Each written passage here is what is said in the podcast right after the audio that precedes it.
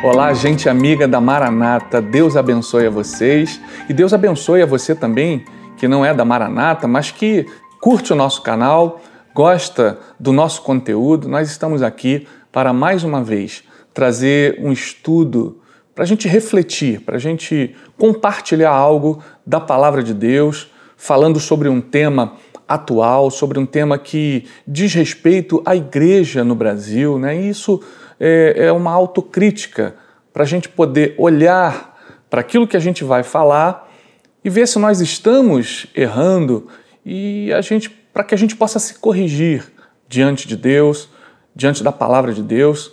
E esse estudo que nós hoje vamos apresentar tem o título de Clientes do Evangelho, uma geração que precisa ser transformada.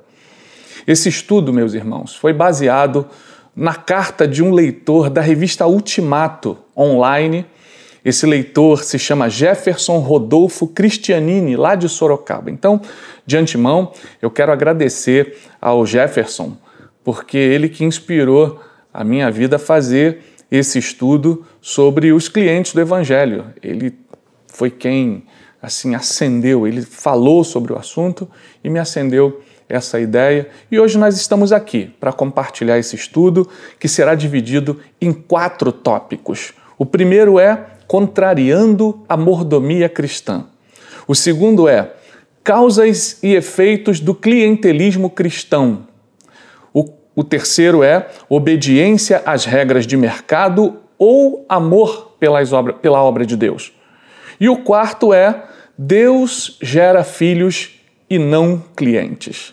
Então, esse é o nosso estudo, esses são os tópicos que nós vamos desenvolver e a verdade objetiva do nosso estudo é exatamente o último tópico. Deus gera filhos e não clientes. Eu quero fazer, antes da gente mergulhar, da gente é, começar propriamente o estudo, fazer uma oração para que Deus nos ajude, para que Deus nos abençoe nesse propósito de trazer mais esse conteúdo para a nossa edificação. Vamos orar. Senhor, muito obrigado, Jesus. Nós te louvamos, te agradecemos por essa grande oportunidade de estar compartilhando a palavra de Deus, compartilhando um estudo, uma mensagem, ó Deus, esse conteúdo que foi compilado, Senhor, baseado no conhecimento que nós temos, Senhor, tanto da tua palavra quanto daquilo que nós entendemos da igreja na atualidade. Por isso, nos ajuda a fazer uma autocrítica, a olhar para nós mesmos, Senhor, e diante de ti podermos nos consertar e fazer o melhor para ti. Queremos te servir, faz isso conosco, nos abençoa. É a nossa oração em nome de Jesus. Amém. Deus abençoe a todos nós.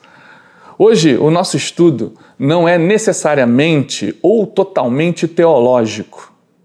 Ele toca em uma doutrina da teologia sistemática chamada a mordomia cristã. Né? Então, a gente vai fazer algumas reflexões e críticas a esse comportamento que a gente chamou de clientelismo cristão. Alguns têm chamado, têm usado esse termo, têm usado essa terminologia, né? Então, nesse estudo, a gente vai falar sobre os problemas da igreja, para que a gente possa se reencontrar com as qualidades cristãs que foram perdidas no tempo, que estão relacionadas a esse tema mordomia cristã, a essa doutrina bíblica. Falaremos também dos elementos causadores desses distúrbios na igreja. São distúrbios que nós vamos pensar que foram assim sendo trazidos por algumas, alguns modismos, algumas teologias não bíblicas que fizeram a gente chegar nisso que a gente está estudando hoje. Eu quero dizer para você, meu amado, minha amada, minha querida, que a gente não está aqui para apontar defeitos na igreja brasileira. A gente pretende fazer uma análise exatamente para isso que nós já falamos aqui, para a gente poder se consertar diante de Deus. A igreja brasileira tem muitas qualidades, tem inúmeras qualidades, e para que ela continue né, exibindo qualidades é que a gente precisa fazer essa autocrítica. Então, a gente precisa também lembrar das igrejas do Apocalipse, que Jesus exaltava as qualidades dessas igrejas e também apontava os defeitos, as coisas que elas estavam fazendo que eram é, apontadas como falhas diante de Deus. Né?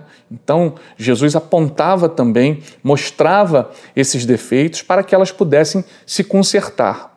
Por exemplo, ele fala à igreja de Éfeso: Tenho, porém, contra ti que abandonaste o teu primeiro amor. Né? Então, Jesus fala isso para a igreja de Éfeso, mas antes ele exalta essa igreja e elogia a igreja de Éfeso como uma igreja perseverante, que não tolerava os falsos mestres, falsos apóstolos. Né? Então, é, Jesus, ele nessas cartas do Apocalipse, ele tem esse expediente para com as igrejas. Ele elogia, mas também faz críticas. Por exemplo, a igreja de Pérgamo, Jesus diz: arrepende-te, senão venho a ti sem demora. Então, é, para a gente se arrepender, a gente precisa fazer essa autoanálise, essa autocrítica.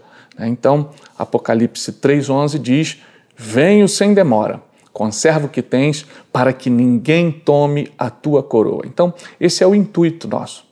Né? A gente poder estar diante de Deus com o coração puro, coração limpo, coração reto, para que ninguém tome a nossa coroa e a gente continue trilhando essa carreira maravilhosa que é a carreira cristã. É, surgiu uma pergunta nesse estudo Será o clientelismo cristão a apostasia da nossa geração? Fica aí a pergunta. De repente, você pode responder, pode me ajudar a responder essa pergunta. E a gente vai então entrar agora no primeiro tópico: contrariando a mordomia cristã. Esse comportamento do clientelismo evangélico ou, cliente, ou clientelismo cristão afronta essa doutrina da mordomia cristã. Na teologia sistemática, a doutrina da mordomia cristã é o reconhecimento da soberania de Deus sobre todas as coisas criadas. E aí você vai em Salmo 24:1 que diz: "Do Senhor é a terra e tudo que nela habita, tudo que nela contém", né? Bem como a nossa servitude e fidelidade no cargo de depositários das riquezas espirituais de Cristo, compreendendo e exercendo uma excelente administração das mesmas de acordo com a santa vontade de Deus. Né? Então, esse foi mais ou menos aqui o, o, uma, o, uma sintetização né, do conceito da mordomia cristã. Então, nós vamos destacar aqui três palavras que deveriam fazer parte do discipulado nas igrejas: vocação, ministério e serviço. É. Alguém pode dizer assim, mas pastor, eu não tenho vocação, nem ministério, mas com certeza, meu amigo, minha amiga, você tem um dom, você tem um talento que foi dado por Deus, que capacita você a servir a Deus, a fazer alguma coisa na obra de Deus, fazer alguma coisa na igreja, alguma coisa para Deus, nas obras sociais, enfim, alguma coisa você pode fazer para Deus. Então, quando você exerce a mordomia cristã, você está agindo exatamente contra esse conceito do clientelismo cristão, do clientelismo evangélico. Nós, cristãos, somos filhos da graça. Nós somos chamados para adorar e servir aquele que é Salvador e Senhor de tudo, o nosso Senhor Jesus Cristo. E definitivamente, meus irmãos, nós não somos clientes de Deus. Nós não somos clientes do Evangelho de Jesus Cristo. O crente, o, o salvo em Jesus, ele tem muitas experiências boas na sua fé. E uma das melhores experiências é quando a gente consegue servir a Deus guiado pelo Espírito Santo. É, são experiências assim que enriquecem a nossa fé, enriquecem a nossa caminhada, é, gera testemunho, é, gera fruto. E nós, como cristãos, precisamos dar frutos. Deus quer que os seus filhos deem fruto. E nós precisamos lembrar que Jesus, quando estava junto aos seus discípulos e passou por uma figueira, e aquela figueira ela não deu fruto, ela, ela não, não dava frutos, e por isso Jesus quando passou por ela, contrariado, ele lançou uma palavra sobre aquela figueira e ela não deu mais frutos porque ela ali já estava é, deficiente na sua função. Né? Então, isso fica como uma exortação para nós. Nós, como cristãos, precisamos dar frutos. Deus quer encontrar frutos em nós. Então, dê fruto para Deus. Né? Então, esse, esse serviço que nós damos a Jesus, que nós damos a Deus, na obra de Deus, ele, quando redunda em salvação de almas, quando ele redunda em vidas convertidas ao Senhor Jesus, aí então ele é muito, muito mais gratificante. Nós ficamos felizes quando a gente pode ver assim que a gente está gerando filhos na fé. Pessoas que tiveram um encontro com Jesus porque eu, humildemente servindo a Deus, pude é, lançar uma palavra, pude lançar a semente do Evangelho e aquela semente então encontrou uma boa terra num coração que, em que ela pôde se desenvolver e se transformar numa vida salva para Jesus. Né? Então, esse, esse intuito nosso aqui no estudo é achar aquilo que está nos impedindo de fluir na unção, na unidade, né? e deixar que Deus nos leve muito mais além como igreja através do serviço sincero e movido pelo Espírito Santo, né? para que a gente não seja contaminado pela, pelo clientelismo cristão. Então, vamos fazer, vamos continuar fazendo essa autocrítica aos nossos comportamentos. Examine-se, pois, o homem a si mesmo. Está lá, 1 Coríntios 11. E essa não é uma indicação somente para o culto da ceia. A gente precisa continuar fazendo e, exercitando essa, esse, esse autoexame, como individualmente e também como igreja. Isso deve ser um exercício constante para nós cristãos. Então, como seguidores de Cristo, nós somos conhecedores da vontade de Deus, ou seja, somos conhecedores da sua revelação através das Escrituras. E ignorar essa nossa responsabilidade quanto à mordomia cristã é desprezar a vontade do Senhor Jesus Cristo. Na parábola dos dois servos, Jesus ensina, lá no livro de Lucas, capítulo 12, versículo 42 e 43, diz assim: Quem é, pois, o mordomo fiel e prudente, a quem o Senhor confiará os seus conservos, para dar-lhes o sustento a seu tempo? Bem-aventurado aquele servo a quem seu senhor, quando vier, achar fazendo assim. Nessa parábola, meus queridos, Jesus adverte acerca do perigo da má mordomia cristã. E Lucas 12, 45 e 46, logo depois, vai dizer também: Mas suponham que esse servo diga a si mesmo: Meu senhor se demora a voltar e então comece a bater nos servos e nas servas, a comer, a beber e a embriagar-se. O senhor daquele servo virá num dia em que ele não espera e numa hora que não sabe, e o punirá severamente e lhe dará um lugar com os infiéis. Então, é uma palavra forte que demanda a nossa atenção, porque ela fala de juízo, ela fala de uma recompensa ruim para aqueles que negligenciarem o bom serviço, a mordomia diante do Senhor. Né? Então, além disso, quanto mais conhecimento o mordomo tem da vontade do seu Senhor, mais responsabilidade ele possui. De maneira que no dia da prestação de contas, meus irmãos, ele será tratado com mais rigor. E isso está lá no livro de Lucas também, no capítulo 12, no 47, no 48, para que você possa conferir. Então, eu creio que essa nossa abordagem de hoje, esse estudo, seja um mergulho em mais um aspecto dos desafios da igreja na pós-modernidade. Nós estamos vivendo esse período, essa época, a pós-modernidade, que muitos chamam da pós-modernidade, e a pós-modernidade trouxe muitos desafios para a Igreja do Senhor Jesus Cristo, e eu creio que o clientelismo cristão é um deles.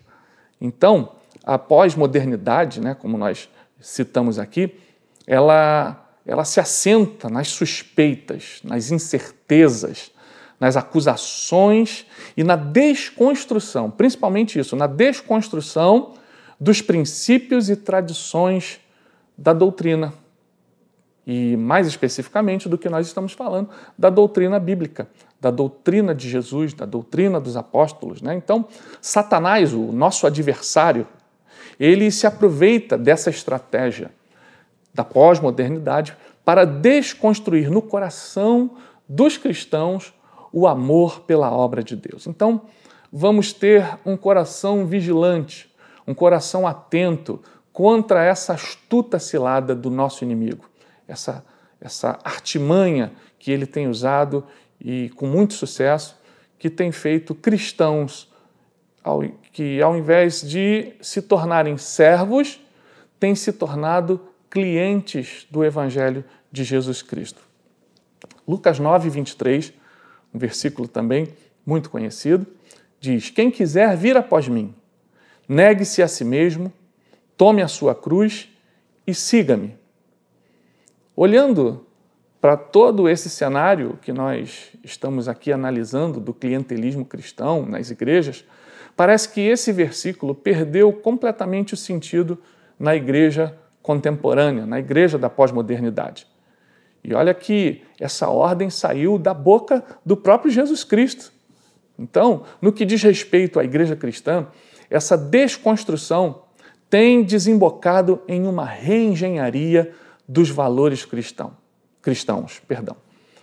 E uma palavra que hoje está muito em moda né, é a ressignificação. O pessoal tem ressignificado o conceito de adoração, o conceito de ser cristão.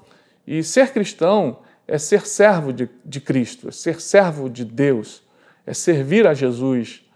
E se eu sou cristão e não sirvo a Jesus, e entendo que a igreja é um local onde eu faço grandes exigências, onde eu faço é, grandes né, assim, como eu posso dizer uma palavra, é, onde eu exijo um tratamento VIP, onde eu exijo uma, um, um tratamento mais adequado ao meu conforto, eu estou indo na direção contrária, eu estou indo na contramão da mordomia cristã. Então, isso é uma quebra de paradigmas, uma quebra de uma tradição da igreja cristã. Então, em nome desse conceito que é absolutamente humanista, né? que usa o Evangelho de Cristo para se promover. As pessoas que, que vão quebrando esses paradigmas, esses paradigmas da mordomia cristã, fazem isso no intuito de alcançar é, números, alcançar resultados mais terrenos, resultados de uma vida mais material do que uma vida abundante espiritual. Né? Então, a gente não pode usar o Evangelho de Cristo para se promover, não pode usar o Evangelho de Cristo para ficar bem na vida, né? ainda que o Evangelho é, faça com que nós venhamos a prosperar, termos uma vida digna, uma vida reta, mas não é para que a gente é, se sente diante dos palcos evangélicos e fique só recebendo. Não, Deus quer que a gente o sirva. Né? Então, a gente vai perceber que essa transformação na igreja ela não foi totalmente involuntária. Ela ocorreu muito por essa falta de autocrítica que a gente está falando desde o início. Né? Esse examine-se, pois, examine-se o homem a si mesmo. Então, esse, essa falha aconteceu, sobretudo no coração de muitos líderes evangélicos, na busca desses resultados numéricos e na busca desse reconhecimento por parte dos homens, por parte das pessoas. Né? Então, o, o objetivo também desse estudo, dessa nossa reflexão, é para que a gente volte ao primeiro amor, que a gente deixe de ser cliente e volte a ser servo de Deus para que a gente não fique na igreja exigindo conforto, exigindo performance, exigindo é, só benefícios, mas também podendo servir a Deus com aquilo que a gente tem, que é a nossa vida, que é a nossa vocação, que são os nossos dons. Né? Então, vamos nos esforçar para voltar ao primeiro amor, ao amor do princípio da nossa fé. Ok? Então, esse foi o primeiro tópico do nosso estudo. Nós vamos dar continuidade a ele. Então, desde já, eu já estou te agradecendo aí pela sua audiência, pela sua atenção e que já nesse primeiro tópico, tudo, tudo que nós falamos já, já leve a gente a refletir e a pensar sobre como nós estamos nos comportando na igreja do Senhor. Será que a gente está tá sendo mordomo de Cristo ou será que a gente está sendo cliente do Evangelho? Deus abençoe a sua vida, um grande beijo no seu coração e até a próxima, em nome de Jesus.